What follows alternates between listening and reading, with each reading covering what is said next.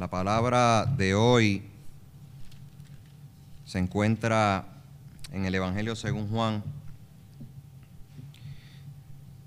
capítulo 20.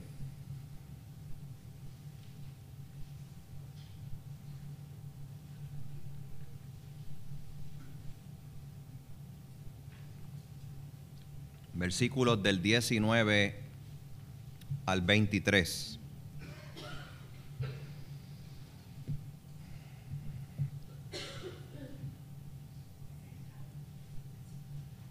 Dice así la palabra del Señor.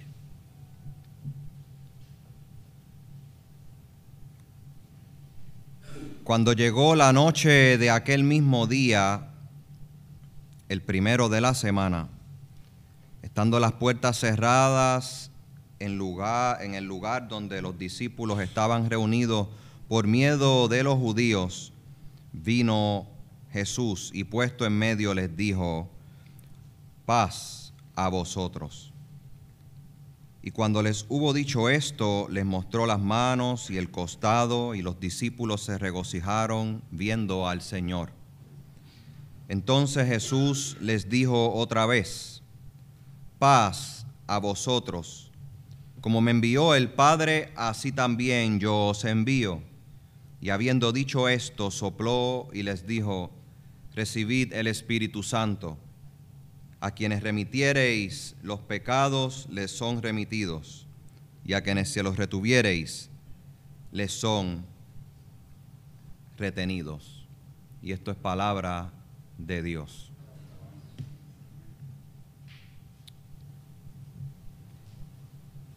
¿Qué fue lo que dijo?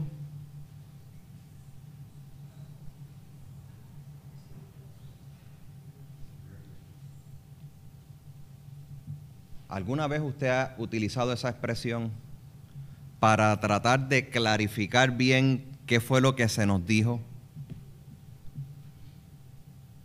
¿Puede volver a repetirse esa palabra para una mejor comprensión? O cuando nos ha tocado transitar en medio de, de muchas vivencias que algunas nos parecen agradables y otras no tan agradables, nos cuestionamos y nos preguntamos qué fue lo que, qué fue lo que nos pasó o qué es lo que está sucediendo.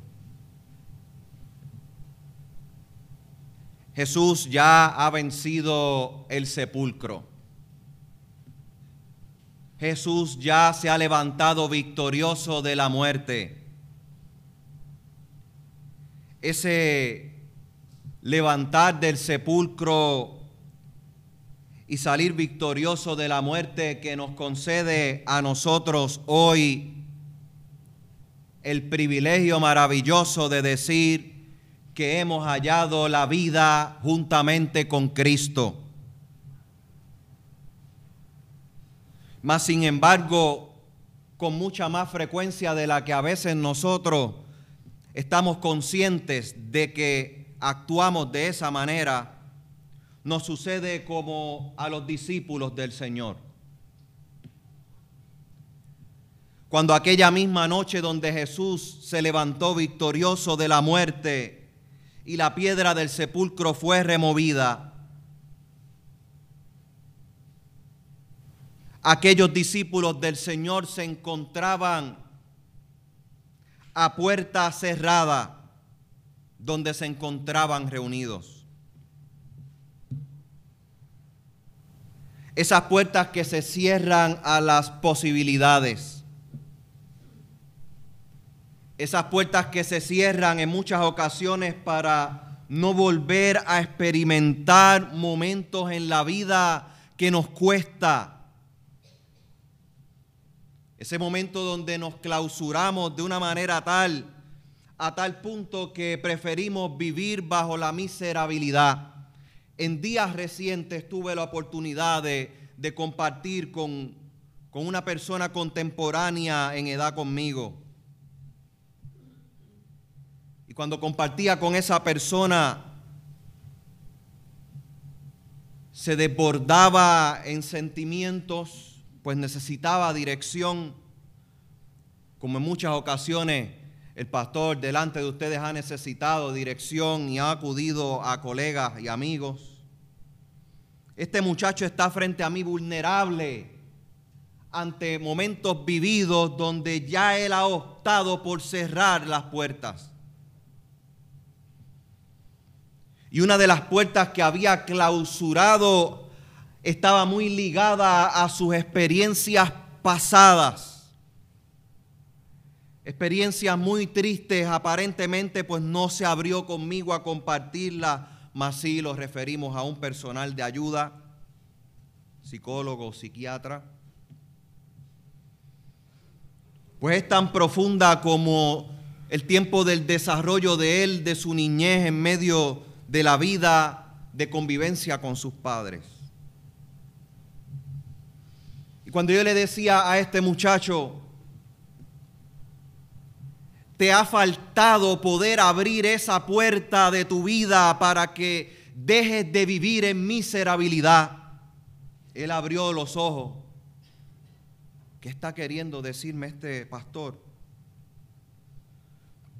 Tú tienes potencial para ser feliz. Pero hasta que no abras esa puerta, que no te permite sonreírle a la vida, que no te permite ver más allá, pues esa situación te ha arropado de manera tal que ha afectado todo tu quehacer, hasta que no trabajes con ese momento tuyo. Seguirás viviendo en miserabilidad, haciéndote daño y haciéndole daño a otro.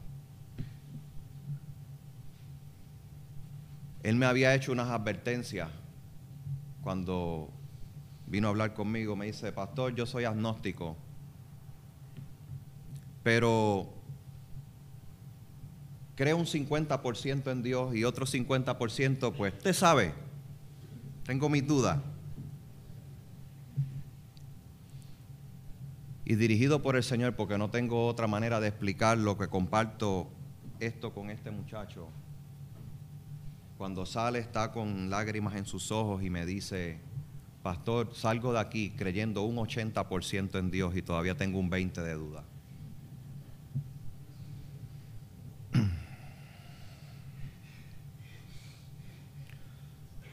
Aquellos discípulos están a puerta cerrada. Habían caminado con el Señor habían transitado su ministerio completamente con Él. Ya el Señor no está presente en carne y hueso acompañándoles y estando con ellos todos los días, impartiéndole enseñanza y palabra. El Señor ya no está ni tan siquiera caminando hacia el Calvario y allí en la cruz, donde pronunció sus últimas palabras. El Señor han ido en búsqueda de Él al sepulcro y ya no se encuentra allí. Y estos discípulos que están a puerta cerrada, por miedo a que se les identificara por los judíos. Como en muchas ocasiones Jesús hizo como enseñanza para ellos y la multitud que les seguía, se les plantó en el mismo medio. Como lo hacía un buen maestro se puso en medio para que todo, toda la atención de los que estaban allí a puerta cerrada la tuvieran en aquel que estaba resucitado en medio de ellos. Y sin que le quedara mucho por dentro les dijo, paz a vosotros. Esa paz que no solamente viene acompañado de sosiego y tranquilidad, sino que era el deseo que en medio del saludo, la persona que recibía el saludo de la paz verdaderamente pudiese estar experimentando una vida plena en el Señor. Que estuviera disfrutando la vida. Definitivamente estos discípulos no la están disfrutando, están a puerta cerrada, están tristes, están en sufrimiento, hay dolor, no quieren experimentar otra vez el contacto con la gente y mucho menos que se les identifique con el Hijo de Dios. No están viviendo a plenitud.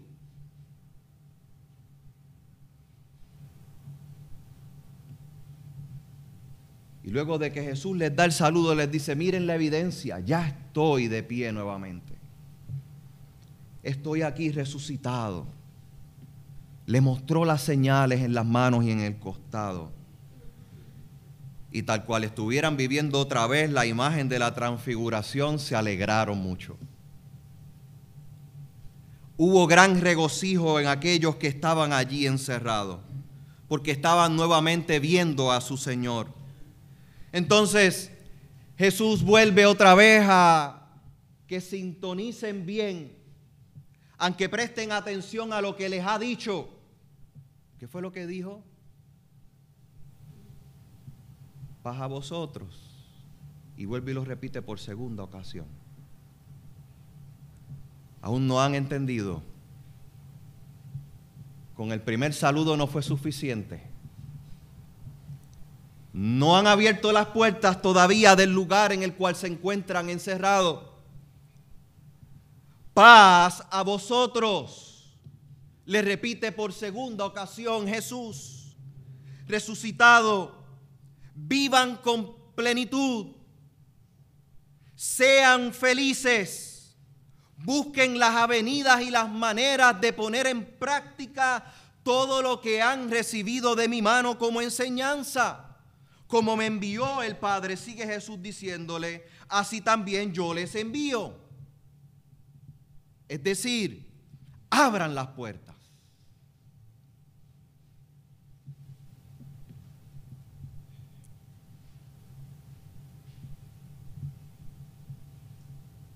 No sé cuántos de nosotros no se nos hace más fácil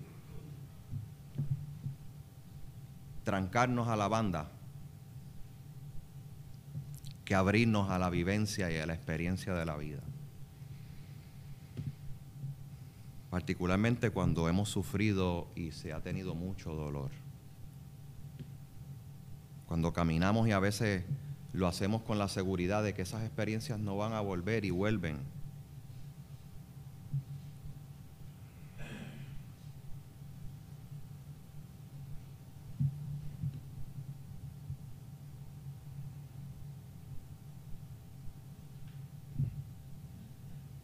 Retumba en nosotros, pasa a vosotros.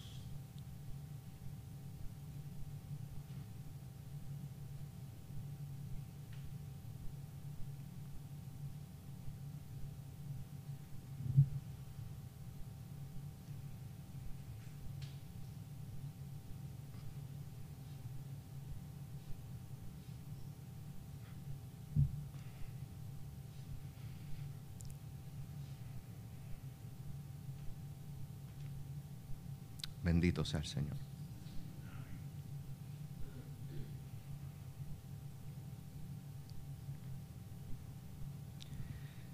Van dos veces y los discípulos no entienden. Y ocurre una experiencia aquí.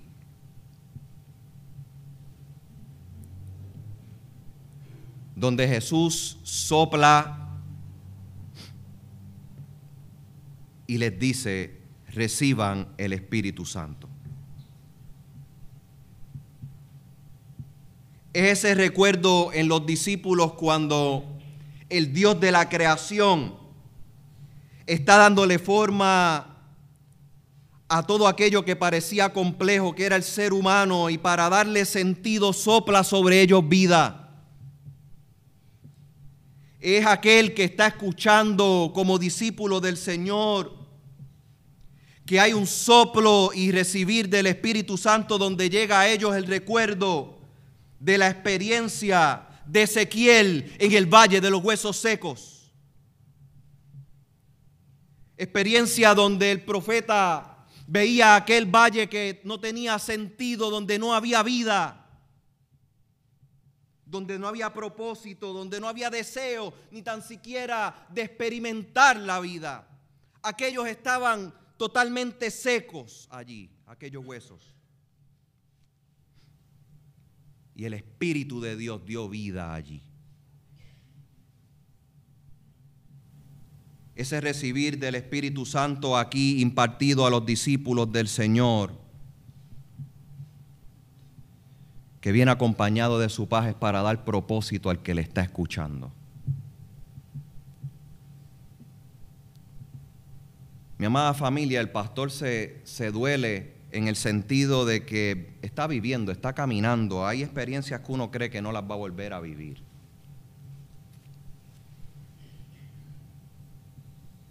Y aunque no voy a compartir el asunto públicamente, pero tengan en oración al pastor y su familia.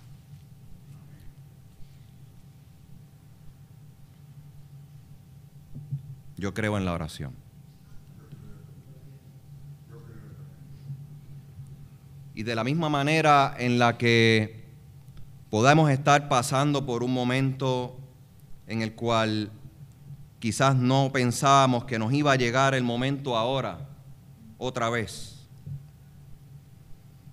Es ese momento el que el Señor quiere que, que demos pasos y caminemos cada día para que volvamos otra vez a la experiencia de su cuidado constante y de su paz. De la misma manera en la que el Señor nos ha permitido por mucho tiempo poder dar palabras de fe y esperanza a otros, nos vuelve a recordar a todos nosotros hoy que las palabras de fe y esperanza siguen vigentes en medio de nuestro camino. De que aunque no le hemos visto cara a cara personalmente, no le hemos podido tocar con nuestras manos tangiblemente, podemos sí decir que está con nosotros. ¿Qué fue lo que el pastor dijo? El pastor lo que está diciendo es lo que la palabra dice. Los discípulos del Señor están presenciándolo allí y aquel que está resucitado quiere, quiere que ellos vivan plenamente. Vivir a plenitud no significa que hay garantía de que no va a haber sufrimiento. Vivir a plenitud no significa que va a haber total alegría y no van a haber carencias. Vivir a plenitud no significa que la experiencia de la enfermedad o del dolor no nos va a tocar y no lo vamos a volver a experimentar. Eso no significa vivir a plenitud. Vivir a plenitud para el cristiano significa que cuando tiene que encarar esos momentos agridulces de la vida, sabe que no solamente la paz de Dios nos arropa y nos mueve a vivir plenamente en Él, sino también a que confiamos y sabemos que Dios está todo el tiempo con nosotros. Y cuando llegan esos momentos de la vida, nos preguntamos, ¿qué fue lo que el Señor dijo? Cuando llegue ese momento a la vida suya y como, como llega a la mía también, hágase esa pregunta. ¿Qué es lo que el Señor nos ha dicho? Porque en la medida en que volvemos y retomamos las promesas de Dios en nuestras circunstancias y momentos, experimentamos al Dios que sigue vivo en medio de nosotros experimentamos al Cristo resucitado. Y cuando llega un hermano y una hermana, voy a mirar hacia donde está el reloj.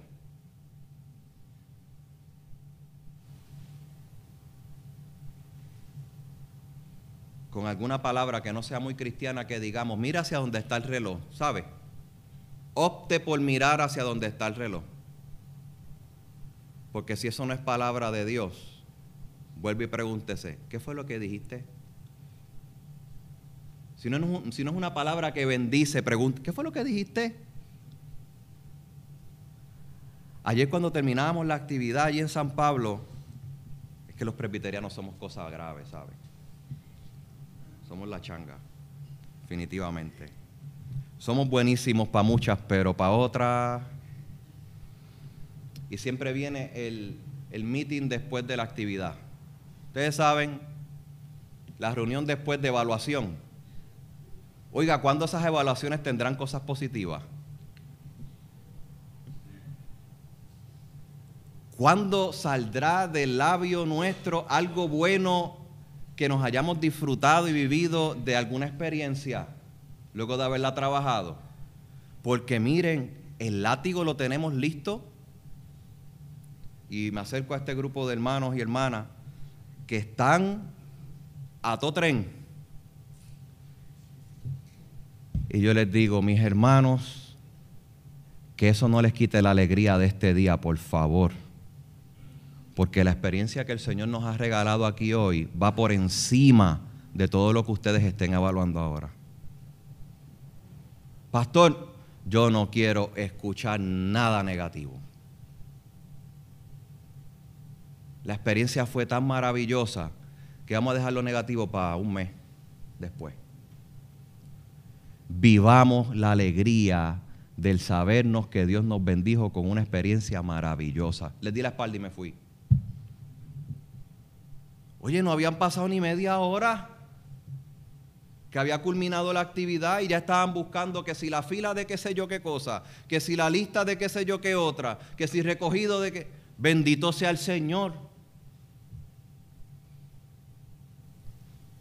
Y así a veces nos pasa con vivencias propias, donde no solamente la situación dura la tenemos que encarar, sino que nos flagelamos también. Y buscamos el meollo de quién es la culpa y de quién no es la tal culpa y seguimos buscando la situación hasta que nos mortificamos. Nos buscamos hacer miserables en la miserabilidad. Y se nos olvida lo que el Señor nos ha dejado dicho. Paz a vosotros. Abran las puertas. Vivan plenamente. No están solos. No estamos solos. La paz de Dios nos sobrecoge cada día. Y más aún, ha soplado sobre ti y sobre mí su Espíritu Santo. Ese Espíritu que nos mueve a verle en cada vivencia. Ese Espíritu que nos lleva a extender la mano y ser de bendición. Ese Espíritu que mueve nuestros labios para que las palabras que salgan de nuestra boca sean de bendición, ¿saben?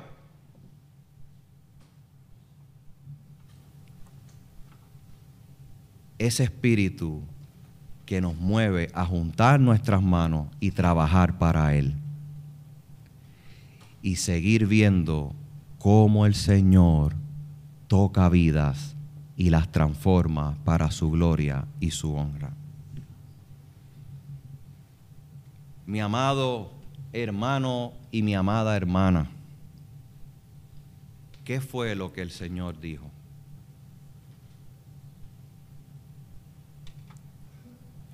¿Qué es lo que va a quedar grabado en tu mente y corazón de lo que Él dijo? Pues a aquellos discípulos hubo que repetírselo en par de ocasiones para que entendieran. ¿Sabe un chisme? Tardaron un rato. No fue tan rápida la reacción. Esperaron a que llegaron, llegara Tomás, fueron solidarios. Y el texto de Tomás lo vamos a dejar para otro día.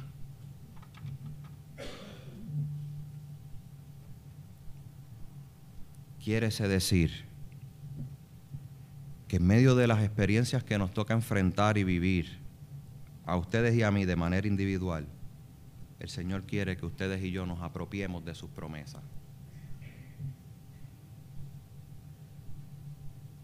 Ese es un privilegio tuyo y mío, apropiarnos de las promesas de Dios. No de las promesas que haga el pastor, el pastor les puede fallar. No de las promesas que haga algún anciano o anciana gobernante, un diácono, una diácono, un miembro de la iglesia, no, de las promesas que el Señor nos ha regalado en su bendita palabra. Apropiate de esas promesas y vive plenamente en Él que así el Señor te ayude a ti y me ayude a mí. Amén. Y amén. Oramos.